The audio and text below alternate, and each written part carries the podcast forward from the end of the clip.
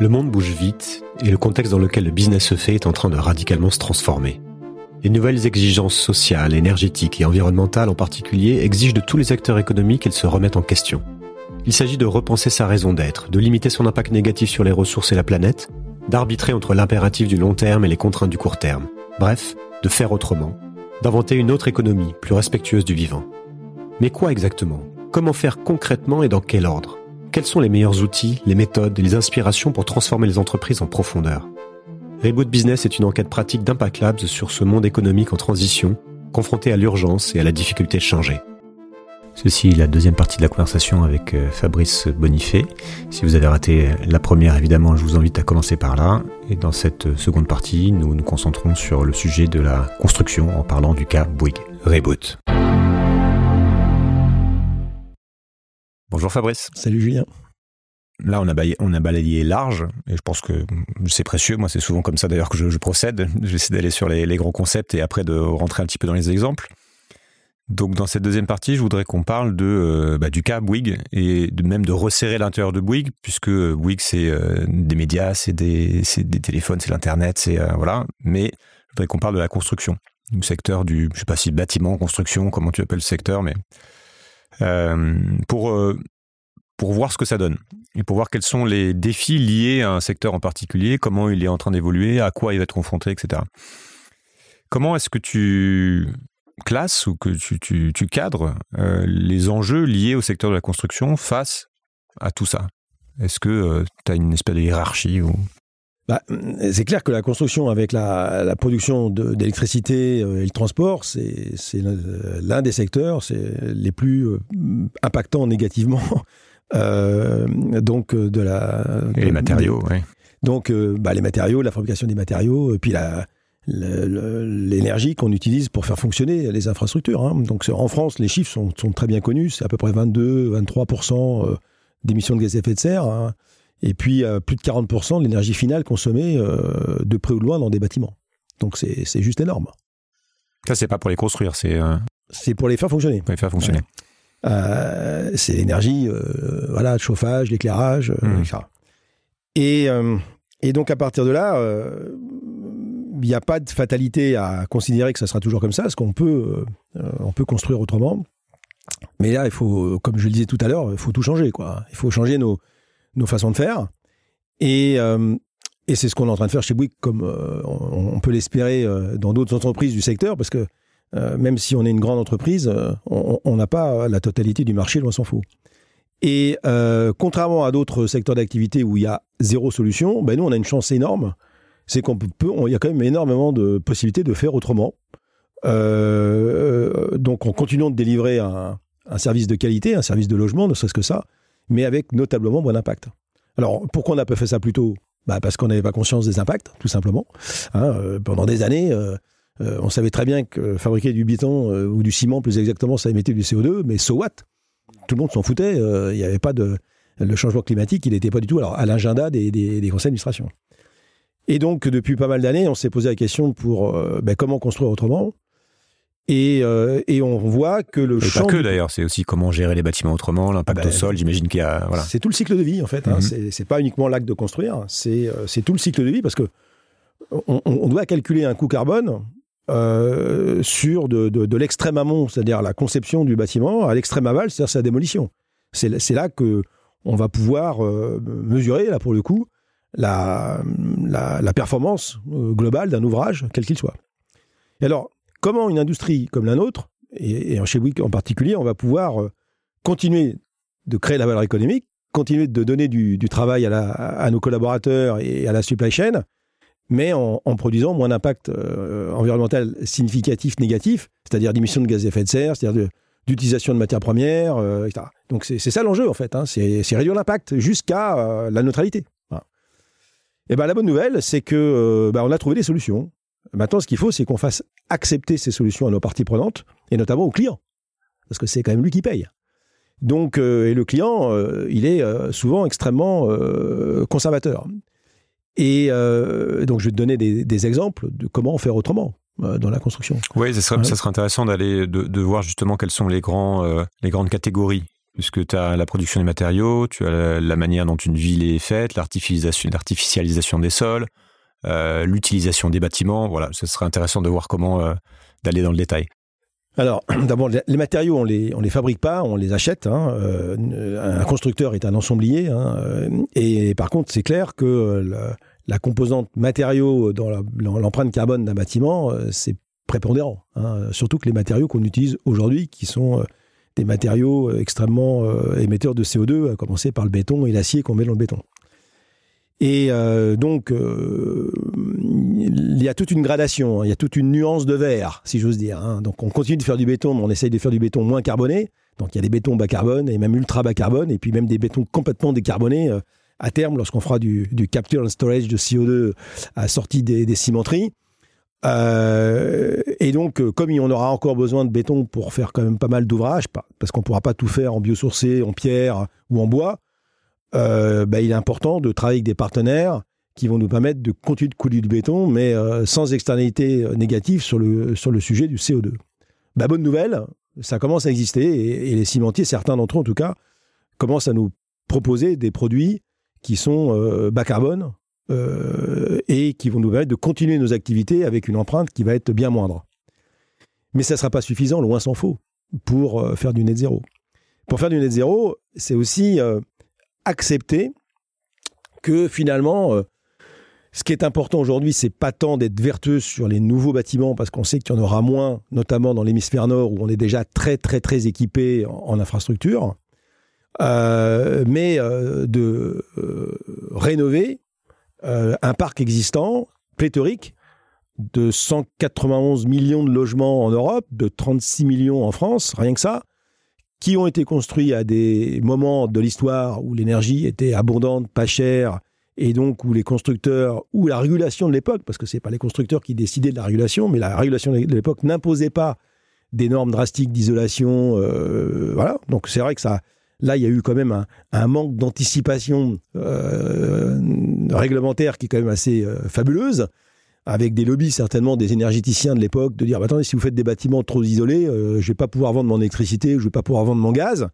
Donc là, là il y a quand même euh, historiquement des, fautes qui ont été commises par des gens qui, à mon avis, connaissaient déjà les conséquences de leur inconséquence, mais euh, c'est passé crème. Et de toute façon, ces gens-là, ça fait belle lurette qui sont plus aux responsabilités. Et maintenant, donc, les constructeurs, à commencer par Bouygues, on va mettre beaucoup plus le poids du corps sur euh, ben, le rétrofit euh, des euh, logements sociaux, des copropriétés dégradées, et même des maisons individuelles et des bâtiments publics qui, entre maintenant et 2050, vont devoir diviser par 4 ou 5 leur consommation d'énergie. Donc c'est... Ça veut dire que plutôt que de, prévoir de faire du chiffre en construisant toujours plus de bâtiments, c'est une réorientation du business model vers ce dont on, aura, va avoir besoin en fait. Bah oui, parce qu'il y a une autre limite physique, je ne sais pas comment la créer, c'est l'artificialisation des sols. Donc si on continue, euh, aujourd'hui, on, euh, je voyais des calculs qui ont été faits, qu'on on artificialise l'équivalent d'un département tous les 7-8 euh, ans, là. Bon, ben voilà, est-ce que ça va continuer comme ça tout le temps? Bah, La réponse est non. Donc il faudra bien qu'on se donne une limite là aussi, hein, et que les pouvoirs publics, parce que ce n'est pas les constructeurs qui décident de construire ou ils construisent, c'est les pouvoirs publics qui accordent des permis de construire. Hein. Le constructeur arrive après que l'autorisation ait été donnée. Bah, et puis, de toute façon, il va y avoir aussi un inversement de la démographie, donc on n'aura pas besoin de, de, construire en neuf euh, avec la même intensité que ce qu'on a connu euh, ces, ces, 70 dernières années ou à la sortie de la guerre. Et on a eu des exemples récents avec euh, la 69 notamment, où on voit que ça commence déjà à se préciser. Ah bah, bien, sûr. Quand, bien sûr, quand vous détonnez un coin, de, un coin de France, ça se passe plus tout à fait aussi sereinement. Ah ben ça sera de pire en pire. Et donc il faut s'y préparer. Donc ça ne veut pas dire qu'il n'y aura plus de neuf, parce qu'il y a des bâtiments qui sont des, ce qu'on appelle des BHU, des bâtiments hors d'usage, parce qu'il y a de l'amiante, parce que... Donc il y aura encore beaucoup, beaucoup de constructions neuves. Mais c'est clair que le poids du corps général va s'orienter vers de la rénovation, au moins dans nos pays. Ce qui n'est pas du tout le cas, bien sûr, dans les pays du Sud, qui ont des grands, grands, grands besoins d'infrastructures. Ils ont besoin d'hôpitaux, ils ont besoin de, logements, ils ont besoin. Et donc, euh, la construction neuve n'est pas, pas morte, loin s'en faut. Mais il y aura certainement une translation euh, entre les, pays du Nord et les pays du Sud sur le neuf. Alors, sur le neuf, de toute manière, comme on en fera encore beaucoup, euh, ben, est-ce qu'on va utiliser les mêmes matériaux qu'avant? Ben, La réponse est non. Euh, donc beaucoup plus de biosourcés, beaucoup plus de géosourcés, beaucoup plus de, pierres, ne serait-ce que ça. on va avoir la réhabilitation petit à petit du logement en pierre. Puis il y a des tensions sur les ressources, de toute façon, avec le sable notamment. Ben voilà, c'est pour ça. Donc, alors qu'il n'y a pas de tension sur, les, sur la pierre aujourd'hui, euh, c'est plutôt une bonne nouvelle. Et euh, il y a une tension sur le bois, mais on peut quand même augmenter notablement la part du bois dans la construction, dans le bois d'œuvre, notamment de logements, et notamment sur des logements, sur des, sur des surrévélations, notamment, on va pouvoir utiliser ce type de matériaux légers pour densifier un peu dans certaines, dans certaines villes, même si globalement il va falloir dédensifier. Mais euh, c'est peut-être un paradoxe, mais ce qu'il va falloir qu'on fasse surtout aussi, c'est augmenter l'intensité d'usage des infrastructures. Aujourd'hui, les infrastructures, quelles qu'elles soient, sont sous-utilisées, structurellement, structurellement sous-utilisées. Parce qu'on a une approche de fabrication des bâtiments, comme de fabrication de nos réseaux, comme de fabrication de tout, au pic supposé d'utilisation.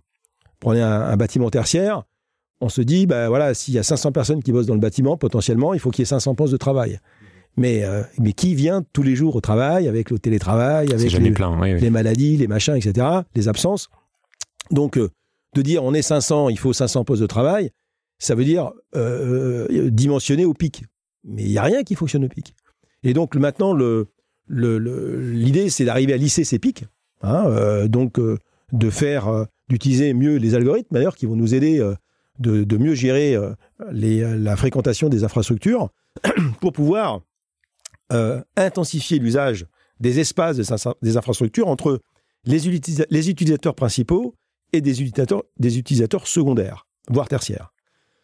Donc l'idée c'est quoi? L'idée c'est d'avoir des bâtiments qui vont être euh, euh, plus utilisés sur une chronotopie plus large. Et donc c'est vrai pour le tertiaire public, c'est vrai pour le tertiaire privé, et c'est même vrai pour les logements.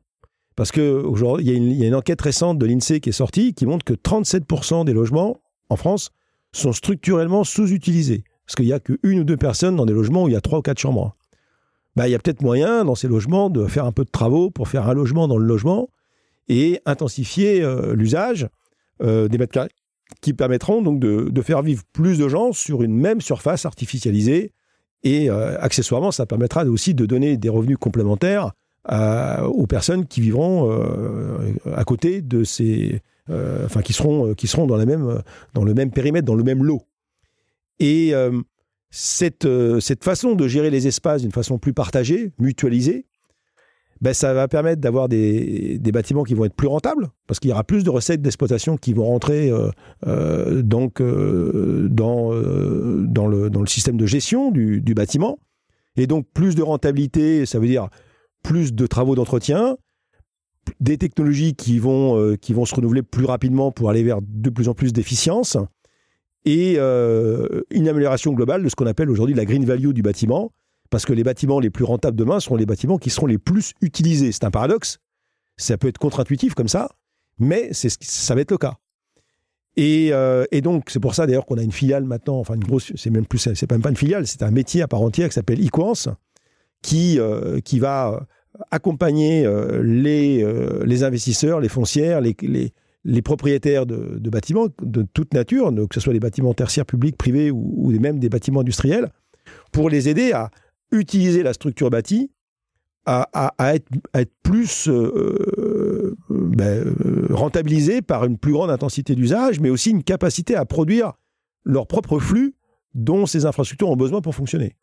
C'est ce qu'on appelle, c'est ce que Bouygues d'ailleurs a inventé il y a quelques années avec le bâtiment BEPOS, bâtiment énergie positive, où on va mettre sur ces bâtiments des systèmes de production d'électricité, euh, photovoltaïque par exemple, qui va permettre au bâtiment d'autoconsommer l'énergie dont il a besoin euh, au quotidien, et quand il n'en a pas besoin, bah, de pouvoir soit recharger des, batteries des véhicules électriques qui vont être de plus en plus nombreux à se connecter à un bâtiment, pour euh, ben, alimenter la partie transport euh, horizontale du bâtiment, parce qu'en fait, il y aura quand même encore besoin de, de devices de transport adossés à des bâtiments.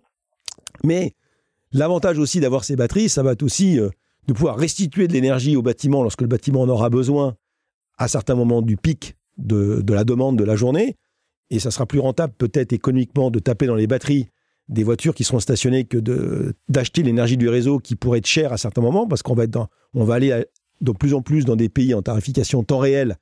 Donc tarification temps réel, c'est que plus la demande sera importante, plus l'énergie sera chère. Donc si vous avez, si on a l'énergie déjà disponible dans les batteries des voitures, eh bien c'est, on, pourra accéder à l'énergie moins chère. Et toutes ces fonctionnalités-là, qui n'existaient pas dans les bâtiments d'avant, eh bien, ça va participer à, créer ce qu'on appelle les nouveaux modèles économiques du bâtiment durable demain. Donc, bâtiment qui mutualise ses espaces, bâtiment qui produit ses propres flux, bâtiment qui est capable de s'effacer pour, euh, soulager une demande énergétique dans le quartier ou sur un périmètre donné, euh, être capable de produire ses propres flux physiques, y compris eau. Et donc, on voit bien que l'infrastructure bâtie va devenir centre de profit sur euh, tout un, dans tout un tas de domaines où avant, euh, elle ne générait euh, aucune activité commerciale. Et, donc finalement, cette nouvelle façon de gérer les bâtiments, de façon plus résiliente, eh bien, c'est, autant de nouveaux modèles économiques qui sont en train d'émerger et qui permettent de concilier durabilité et rentabilité. Donc pour nous, en tout cas, dans ces nouvelles façons de, d'envisager l'immobilier, la construction, c'est une, c'est une source d'opportunités de business extraordinaire et de business positif parce que ça sera certainement globalement moins de bâtiments, mais des bâtiments beaucoup plus efficients, beaucoup plus résilients, beaucoup plus rentables et des recettes euh, financières qui ne seront pas simplement issues de la vente d'un produit. Comme un abonnement après. Mais voilà, on va avoir des recettes récurrentes d'exploitation qu'on n'avait pas jusqu'à présent et qui vont apparaître de plus en plus. Donc, euh, dans cette histoire de transition écologique, euh, euh, c'est faux de dire qu'il y aura que, des, perdants. Il y aura mmh, des mmh. gagnants et, et, ceux qui seront à inventer les nouveaux modèles euh, seront, seront parmi les gagnants. Ça se fait à quelle vitesse cette transition pour, pour qu'on se rende compte en fait aujourd'hui? C'est un tout, tout, petit pourcentage du chiffre d'affaires qui commence à aller vers ça et il y a la vache à lait qui continue comme avant, construisant peut-être moins en France mais à l'étranger. Du coup, ça vient nourrir cette transition pour, voilà, pour qu'on se fasse une idée de. Bah, euh, oui, oui. Euh, longue marche commence par un, commence par un premier pas. Tous ces, tous ces nouveaux modèles d'affaires de rénovation dans l'ancien, logements sociaux. C'est tout petit encore, oui. Ça reste encore petit, mais c'est pas anecdotique, mais ça reste petit. Bah, tout l'idée, c'est euh, bien sûr de. Il y a un plan de transition. Bah, c'est ça la transition. La transition, c'est un chemin. Hein, euh, mmh, c'est un mmh. chemin. Et tout l'enjeu maintenant, c'est d'aller assez vite pour qu'on arrive à tenir nos, engagements de, décarbonation. Euh, vous avez écrit un plan concrètement bah, qui est partagé par tous. Euh, oui, de toute façon, tout le monde a fait ça, surtout les grandes entreprises. Et puis maintenant, avec la CSRD, euh, ça, c'est même plus négociable. Donc, il nous reste six ans pour un, premier, une première étape, un premier jalon qui, qui nous emmènera ensuite vers la neutralité, hein, parce que le deuxième jalon, ça sera 2050. Et c'est clair que tout l'enjeu maintenant, ça ne sera pas linéaire, il y aura euh, probablement des, paliers, mais tout l'enjeu, ça va être de, déployer toujours plus vite hein, et plus largement euh, ces nouveaux modèles économiques pour venir remplacer euh, des modèles constructifs et des modèles d'exploitation du monde d'avant qui, ben, qui ne prenaient pas en compte ce foisonnement, qui ne prenaient pas en compte l'obligation de, de, produire ses propres flux, qui ne prenait pas en compte euh, les recettes additionnelles et l'électromobilité euh, intégrée au bâti maintenant qui, qui, va devenir une obligation. Enfin, tous ces, tous, ces choses qui s'imposent aujourd'hui à nous parce que, euh, parce que de toute façon, le moment est venu hein, de, de, de, l'intégrer. Tout l'enjeu, ça va être d'arriver à convaincre nos clients que c'est ce genre de produit dont ils ont besoin parce que c'est leur intérêt à la fois économique, mais c'est aussi l'intérêt écologique, parce qu'eux-mêmes ont leurs propres objectifs de décarbonation euh, et qu'on doit les aider à, les tenir. Donc, euh, le, gros enjeu qu'on a aujourd'hui, nous, dans les entreprises, c'est de faire accepter par nos donneurs d'ordre des façons de construire qui sont fondamentalement différents sur les modèles constructifs. Donc, euh, d'avoir des, recours à des matériaux qu'on n'utilisait pas avant, des, des, modèles constructifs qui sont qui sont différents et donc de convaincre les architectes également et les clients. Oui, puisque la demande, c'est de faire comme avant, en fait. Personne, c'est compliqué d'essayer d'innover, c'est compliqué d'essayer de. Bah oui. Vous êtes obligé de pousser pour faire autrement, c'est ça? Bah, bah, mais à partir du moment où vous êtes, euh, on est sur des choses complètement nouvelles. Si le, commerçant ne, développe pas les, argumentaires qu'il faut pour convaincre le client d'acheter quelque chose de différent, pourquoi, veux-tu que le client euh, change d'avis? C'est euh, regardez ce qui se passe au niveau de l'automobile. Euh, on voit petit à petit un taux de pénétration plus important des voitures électriques. Mais pour un, vendeur dans une concession, vendre une voiture électrique, ça nécessite de déployer beaucoup plus d'arguments que de vendre une voiture thermique. Parce que voiture thermique, il n'y avait même pas besoin d'argument. la voiture thermique, elle partait toute seule. La voiture électrique, elle part pas toute seule. Il faut rassurer le client sur l'autonomie, sur la, valeur de la revente, sur, sur, sur le prix même de, de la recharge, etc. Et, et ça, c'est des nouveaux argumentaires. Alors, dans, dans 10 ans, dans 20 ans, euh, quand il n'y aura plus que des véhicules électriques, euh, plus personne ne se posera ces questions. Mais au moins pendant la phase de transition, je reviens à cette phase de transition, il y a bien l'obligation de développer des... Ben nous, on, est exactement au même point. On est exactement au même point où on a des clients qui sont... C'est pas qu'ils sont sceptiques, c'est qu'on leur dit, voilà, on va te vendre des bâtiments hybrides à économie positive, à haute intensité d'usage, bâtiments banque de matériaux, où tu vas pas être propriétaire de, des équipements, mais tu vas être locataire, parce qu'en fait, on a tout intérêt à ce que les équipementiers restent propriétaires des équipements le plus longtemps possible, et on va payer un droit d'usage. Donc, comme le, ton CAPEX va baisser, mais que tes OPEX vont augmenter, il faut que tu acceptes de partager tes espaces parce que tu vas avoir un loyer qui va être plus cher. Enfin, des trucs. Le mec, quand on lui dit ça, il dit Mais attendez, c'est du chinois, là. Faites-moi comme avant, là, et ça ira très bien. Mais si on lui fait comme avant, on respectera pas nos objectifs. Donc, il y a, y a un devoir de pédagogie euh, d'explication, de proof of concept pour convaincre nos parties prenantes, à commencer par les parties prenantes contractuelles, que l'objectif, c'est pas de, de renoncer au confort matériel, euh, c'est pas de renoncer à une infrastructure qui, qui, qui est une infrastructure euh, qui, qui remplit un, un, rôle social dans la société, mais c'est de le, de le concevoir différemment, avec des, des, des techniques et avec des modes d'exploitation de, de, qui n'ont rien à voir avec ce qu'on a connu euh, jusqu'à présent. Est-ce que ça vous arrive d'aller jusqu'à refuser un projet parce que euh, justement vous n'arrivez pas à convaincre le, ah client euh, J'en sais rien si on refuse un projet, mais c'est clair que comme tu l'as dit tout à l'heure, dans certaines zones, il y a des projets qui, qui vont être de plus en plus difficiles à, à justifier aux yeux des parties prenantes. Est-ce qu'aujourd'hui, si demain il y a je ne sais pas quelle collectivité locale qui veut, qui veut faire euh, un, bout d'autoroute euh, euh, dans une forêt primaire. il n'y en a plus de forêt primaire en France, mais même dans une forêt tout court, je ne suis pas sûr que ça se passe très très bien. Quoi, hein. Donc après, c'est les équipes locales qui doivent décider ce qu'il faut faire. Mais même au-delà de ça, au-delà de, l'acceptabilité sociétale de telle ou telle infrastructure, il y a aussi nos propres collaborateurs qui, euh, qui souhaitent travailler euh, pour des projets qui ont du sens. Et si on veut les garder comme maintenant les, ressources humaines, euh, c'est comme le premier actif des entreprises, à commencer par la nôtre, on a intérêt aussi à faire attention dans le, dans le choix des cibles. Et heureusement, heureusement, alors ça ne sera peut-être pas toujours le cas, mais il y a quand même beaucoup, beaucoup de boulot encore dans travailler, fabriquer un hôpital, fabriquer une, école, fabriquer des logements, il n'y a pas de problème. Euh, là où ça peut poser problème, c'est plutôt dans d'autres pays où euh, il existe des infrastructures qui sont vraiment peut-être où le, caractère essentiel est questionnable.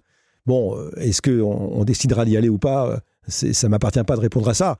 Mais, c'est clair que, la question va se poser de, plus en plus au fur et à mesure où les événements climatiques indésirables vont occuper une grande place dans l'actualité et où les entreprises qui vont continuer de,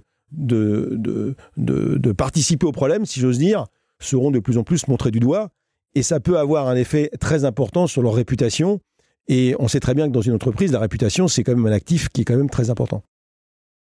On voit qu'il y a des problématiques euh, liées à l'impact qui sont en lien avec la manière dont on fait les villes. Tu parlais de la nécessité de dédensifier, ce qui peut d'ailleurs contre-intuitif, parce qu'on peut dire, euh, plus, au contraire, il faudrait peut-être densifier pour limiter l'impact au sol, etc. Donc je veux bien que tu me, tu, me racontes ça. Mais surtout, on est sur des enjeux en fait qui ne concernent pas qu'une seule entreprise. Qu'est-ce que vous discutez de ces questions-là pour euh, avec la société euh, civile, avec vos concurrents, pour faire bouger ce que le commun entre guillemets? Bah, L'urbanisme, c'est n'est pas la responsabilité d'une entreprise de construction. Hein. Euh, nous, on arrive. Euh, Précisément, oui. On arrive à la. Il y a d'abord la, sphère publique qui, travaille avec des bureaux d'études, des urbanistes euh, et qui définissent des schémas d'aménagement, des PLU. Et, et, puis ensuite, bon, c'est seulement à la fin des fins que ben, il y a des lots qui sont attribués, et puis il y a des concours, et puis les entreprises de, construction répondent. Donc, les, villes ne sont pas dessinées par les constructeurs. C'est pas vrai. Hein. En tout cas, pas, pas dans nos pays.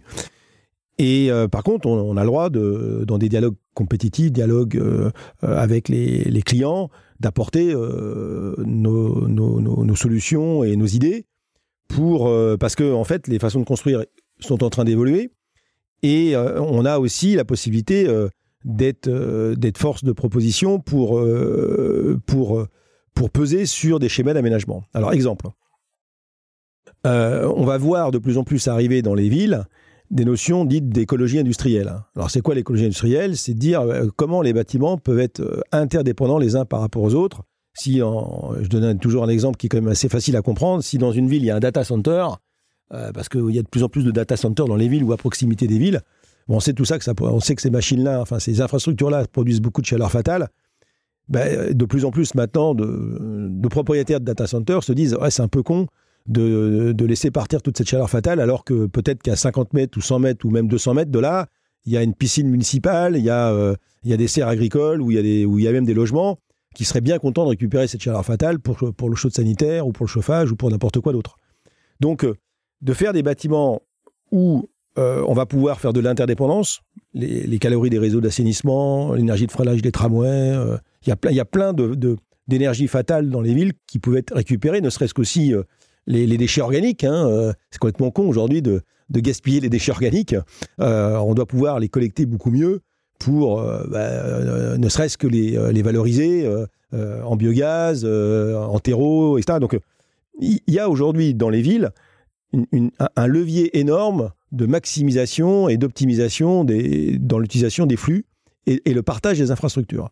Et ça, cette, euh, cette façon de faire, elle a complètement été oubliée dans les schémas d'aménagement euh, jusqu'à présent. Maintenant, on va avoir des bâtiments qui produisent, qui à certains moments, quand ils produisent pour eux-mêmes, bon ben voilà, il n'y a pas de possibilité de revente, mais à d'autres moments, quand ils vont produire, alors qu'il n'y a pas d'autoconsommation possible, ben, vont pouvoir produire pour d'autres bâtiments. Donc, il va y avoir aussi des péréquations énergétiques à l'échelle des, quartiers, des microgrids, on appelle ça, où euh, la ville va devenir plus résiliente. parce qu'elle elle sera euh, autoproduire une partie de ces flux. Sur la logistique également, hein, on voit arriver de plus en plus, euh, il y a certains moments, il y a, des, parkings qui vont être complètement vides. Bah, c'est peut-être à ce moment-là qu'on va faire de la logistique du dernier kilomètre. on va pouvoir stocker un peu plus euh, que l'on fait aujourd'hui, parce qu'aujourd'hui, il n'y a plus rien qui est stocké dans les villes parce que les mètres carrés sont tellement chers. Mais si on stockait un peu plus, ça ferait moins de rotation de camions et on arriverait à, améliorer le transport et, la, et, tous, les, tous les mouvements pendulaires qu'on et donc, on, voit que cette notion, et ça, le numérique va pouvoir nous aider aussi euh, beaucoup dans ce domaine-là. Ce sera intéressant aussi que tu développes là-dessus pour, euh, pour qu'on comprenne comment le, numérique peut, peut, être une révolution par rapport au design, par rapport à. On parle des jumeaux numériques qui vont nous permettre d'anticiper plein de choses. Est-ce que c'est des choses qui sont vraiment centrales aussi bah Oui, parce que. Alors pourquoi c'est central? C'est que dès lors que tu partages ton infrastructure, ou, les espaces de, son, de Prenons l'exemple d'un parking, c'est bête et méchant. Un parking qui sert la journée à des, à des collaborateurs euh, d'un immeuble tertiaire et puis qui peut servir la nuit à des gens qui, qui dorment dans le quartier mais qui n'ont pas de place de parking. Si, si, si tu n'as pas le numérique, c'est impossible à gérer. c'est impossible à gérer. Donc, euh, euh, on voit bien que le, numérique, c'est un outil parmi d'autres, mais c'est un, outil qui va permettre de, de, faire de l'optimisation. Et alors, le grand problème numérique, c'est bien sûr l'effet rebond c'est euh, la consommation intrinsèque. Hein. si c'est pour produire des datas inutiles, bah, c'est pas forcément euh, un progrès. Mais euh, c'est comme tous les outils. Hein. si tu prends un marteau pour, pour enfoncer un clou, c'est adapté. Si tu le prends pour taper sur la tête de ton voisin, c'est pas adapté. Donc le, problème du techno-discernement de, l'usage et du mésusage, c'est vrai pour toutes les technologies, y compris pour le numérique. Et le numérique bien employé pour faire de l'optimisation de flux, pour optimiser les, les, parcours des camions, euh, euh, tout, ça, ça, ça participe d'une bonne idée. Alors après, c'est qu'est-ce qu'on fait de cette énergie économisée si on, la réutilise pour des trucs non, essentiels?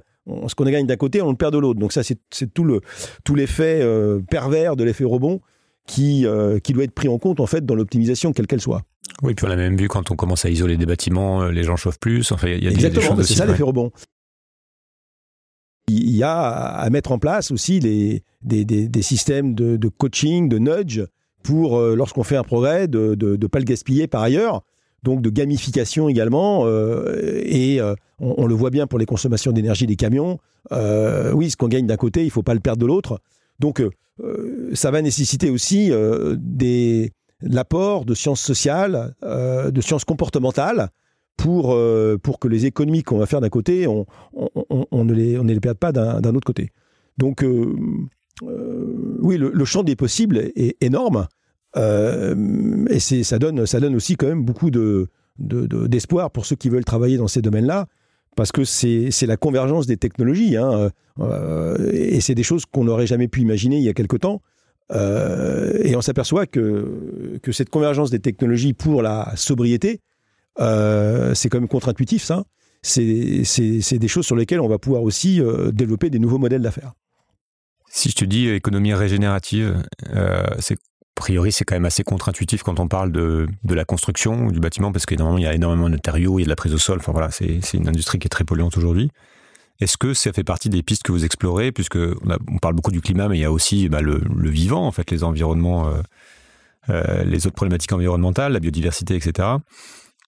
Est-ce que le secteur peut contribuer à ce qu'on appelle la régénération des écosystèmes, euh, voilà, de manière directe ou indirecte? Bah, Bien sûr, bah oui, ça c'est vraiment c'est vraiment un, sujet essentiel. C'est pour ça qu'on j'ai évoqué tout, à travailler sur l'entreprise régénérative. Ah, oui, ben, l'entreprise régénérative, c'est l'entreprise qui, qui, vraiment est l'ultime étape de l'entreprise vertueuse. Hein. et pour le, BTP euh, et pour les, bâtiments en, tant que tels, c'est la notion de bâtiment banque de matériaux. Alors, c'est quoi le bâtiment banque de matériaux hein? Euh, C'est un bâtiment qui, demain, sera composé d'éléments, euh, d'équipements et même de structures qui vont euh, pouvoir être euh, réemployés et réutilisés après une première vie. Donc, ça, inscrit dans la conception du bâtiment la notion de démontabilité de l'infrastructure. Alors, pourquoi faire? Ben, Dès lors que le bâtiment devient démontable, comme, un, comme un Lego, on va pouvoir réutiliser ces éléments une fois, deux fois, trois fois, quatre fois. Et donc, tous les éléments qu'on va pouvoir réutiliser, réemployer, une, deuxième vie, une troisième vie, voire une quatrième vie, c'est autant de matières premières qu'on n'ira pas chercher dans la nature pour refabriquer ces équipements. Et c'est ce qu'on appelle la biodiversité grise. C'est-à-dire que dès lors qu'on ne va pas aller chercher dans la nature des, euh, ressources qui sont nécessaires pour fabriquer euh, n'importe quoi, eh bien on protège le vivant, quelque part. Et euh, l'idée, c'est d'arriver à une espèce d'utopie où, tout pourrait être circulaire, non pas par le recyclage, mais par le réemploi. Donc ça nécessite de la standardisation, donc on revient aux jumeaux numériques, euh, à l'utilisation de technologies numériques pour que plus, plus les, équipements seront standardisés, plus on pourra les enlever d'un endroit pour les mettre dans un autre. Aujourd'hui, les prises de courant, on est content qu'elles soient standardisées. Parce que si ce n'était pas le cas, imagine que chaque bâtiment ait des prises de courant qui soient euh, uniques. Ce serait quand même un peu compliqué, quoi. Hein. Et euh, eh bien, on va avoir besoin d'un peu de standardisation. Alors, surtout, on voit tout de suite arriver les architectes qui disent Ah là, vous vous rendez pas compte, si tout se ressemble, ça sera invivable, etc.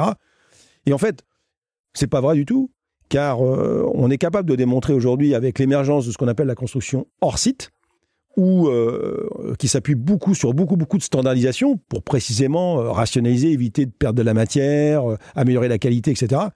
Que on arrive d'un côté à standardiser pour pouvoir euh, avoir de la substituabilité et pouvoir euh, faire de la, du réemploi à plus grande échelle, tout en ayant une, euh, une impression extérieure de bâtiments complètement uniques. Et d'ailleurs, on, s'en aperçoit dans les voitures. Dans les voitures, bon, les voitures se ressemblent toutes, tu vas me dire, mais elles, quand on regarde bien, elles sont toutes quand même un petit peu différentes, alors qu'elles sont ultra semblables dans beaucoup, beaucoup de leurs pièces.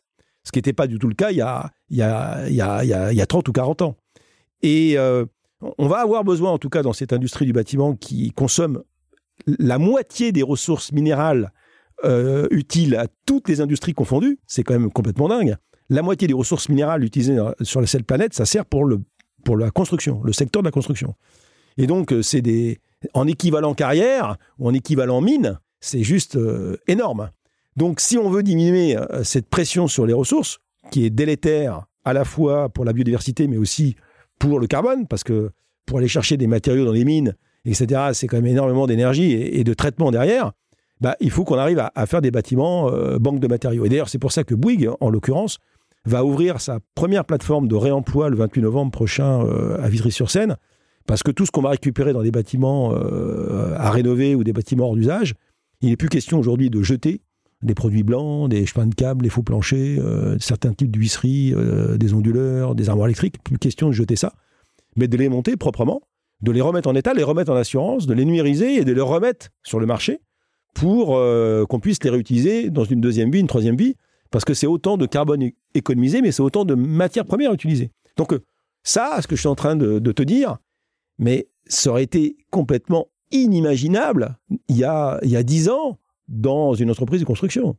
Inimaginable. Et puis en plus, on, leur a dit, euh, de toute façon, les clients, ils veulent pas de seconde main, ils, veulent, ils voudront que du neuf, etc. Et puis aujourd'hui, les clients, dès lors qu'on leur explique que ça sera les mêmes caractéristiques, euh, qu'ils auront les mêmes garanties, que ça se verra même pas, euh, parce qu'on va bien sûr, si on récupère une porte dans un bâtiment A pour le mettre dans un bâtiment B, bah, s'il faut changer la couleur de la porte, on, changera la couleur de la porte et puis on verra pas la différence.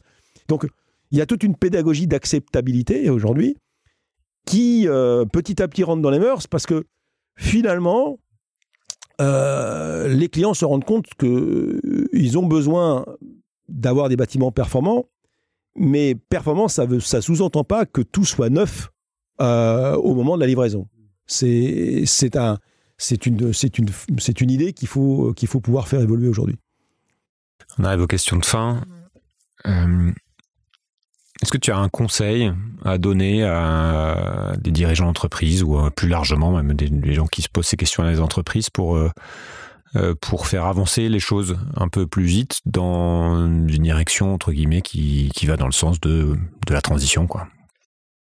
Le conseil c'est de se former hein, euh, et pas simplement s'informer. Voilà. Une belle formule. Et bah oui parce que euh, tout ce dont on vient de discuter là avec toi depuis quelques minutes là, c'est c'est comme une très grande complexité. Euh, et euh, et on a vite fait de, de, vouloir trop simplifier les choses et de, de trouver des bonnes excuses pour dire c'est pas possible ou ça marchera jamais, voilà. Et donc, plus on, comprend la gravité du problème aujourd'hui écologique, hein, le peu de temps qui nous reste pour agir, plus ça motive pour euh, essayer de trouver des solutions de rupture qui vont au-delà des réalités évidentes. Donc les réalités évidentes, c'est on va optimiser ce qu'on a toujours fait, mais on sait aujourd'hui que optimiser ce qu'on a toujours fait, ça ne va pas suffire pour avoir des trajectoires net zéro. Il va falloir vraiment faire fondamentalement différemment. Donc là, on n'est plus sur euh, de l'innovation euh, incrémentale par petits pas. on, a, on va avoir besoin dans tous les domaines, dans l'agriculture, dans la construction, dans le textile, d'innovation de rupture. Et aux surprises, on s'aperçoit que cette situation de rupture, elle va pas être technologique. C'est pas là, c'est pas la, il y aura pas de technologie magique. Euh, J'y crois pas du tout. Non, l'innovation de rupture, elle va être dans les modèles d'affaires. Elle va être organisationnelle. Elle va être dans les mindsets. Elle va être dans la façon de vendre la valeur. Dans la façon de, de la produire et de la vendre et, et de, la, de la maximiser dans le temps. Donc, euh, euh, on voit que les, les, les, les leviers d'innovation demain, c'est, on aura besoin de la technologie, bien sûr, mais en aucun cas la technologie permettra d'arriver à d'atteindre nos objectifs seuls. C'est surtout une évolution des mentalités, d'accepter de ralentir le essentiel, d'accepter revoir les modèles d'affaires sur les, sur les produits qui seront considérés comme toujours essentiels, et d'arriver à le faire accepter par des donneurs d'ordre qui, forcément, en première intention, vont être sceptiques, parce que c'est toujours compliqué pour un, pour un donneur d'ordre d'acheter des trucs dont il n'a pas de référence euh, antérieure, parce que c'est la première fois, euh, le gars qui achète une voiture électrique pour la première fois, il est toujours un petit peu dans l'expectative, euh, est-ce que, ça, est que, va, est que ça va remplir mon besoin? Et, et ben, ben, tout l'art des entreprises qui vont rentrer dans, ces, dans ce mouvement-là, ça va être de... Ben, ça, ça rejoint cette notion de récit, cette notion de pédagogie, beaucoup, beaucoup de prêches, de pédagogie, de, pour rassurer ces parties prenantes de dire que oui, on peut produire la valeur autrement, euh, à condition d'y mettre beaucoup de cœur, beaucoup de sincérité, et ne pas avoir peur de bousculer le statu quo du conservatisme et de ceux qui veulent, euh, qui veulent continuer euh, comme avant ou qui veulent faire semblant de changer, mais qui ne veulent rien changer alors qu'il faut tout changer. Dernière question, tu as devant toi un bouton reboot qui redémarre quelque chose à zéro pour recommencer, il active quoi ce bouton? Il active, euh, pour moi clairement, hein, si on avait un bouton euh, reboot, c'est d'intégrer dans l'enseignement et dans les théories économiques les limites planétaires. Si seulement, si seulement on avait pu, euh, si les économistes avaient pris conscience que sans écosystème et sans matière première, il n'y a pas d'économie, alors qu'ils ont considéré que c'était une ressource gratuite, donc illimitée. C'est ça le bug original, hein, originel. Et qu'on peut polluer aussi sans que de Ah l'autre bah, côté, et- les intrants sortants. Ouais. Exactement. Et, et que du coup, on a, on a mis en œuvre un système comptable au niveau euh, planétaire depuis euh, le, le 16e siècle qui euh, n'a fait que compter ce que l'on gagne sans jamais compter ce que l'on doit. Euh, et donc, du coup, qui est complètement passé à côté de l'obligation morale qu'on a aujourd'hui de, de, de créer de la valeur euh, économique sans, sans détruire le vivant. Donc, si j'avais un bouton, un bouton reboot, c'est que je mettrais en place immédiatement et d'entrée de jeu une comptabilité multicapitale. Merci beaucoup. Merci pour, euh, merci pour ton temps, Fabrice. Merci Julien. Voilà, l'épisode est terminé. J'espère que vous aurez appris quelque chose et que ça vous aura inspiré. Si vous avez aimé, n'hésitez pas à partager, à en parler autour de vous et à laisser un commentaire sur Apple Podcast. C'est toujours important, surtout pour un podcast qui se lance. Je suis Julien Devorex, l'hôte de ce podcast et aussi du podcast Sismic, qui est une enquête sur les grandes mutations du monde actuel. Impact Labs est une société de transformation durable des entreprises pour l'émergence d'une économie régénérative et vous pouvez retrouver la synthèse de cet entretien sur impactlabs.earth. Merci, à bientôt. D'accord, faisons comme ça. Reboot.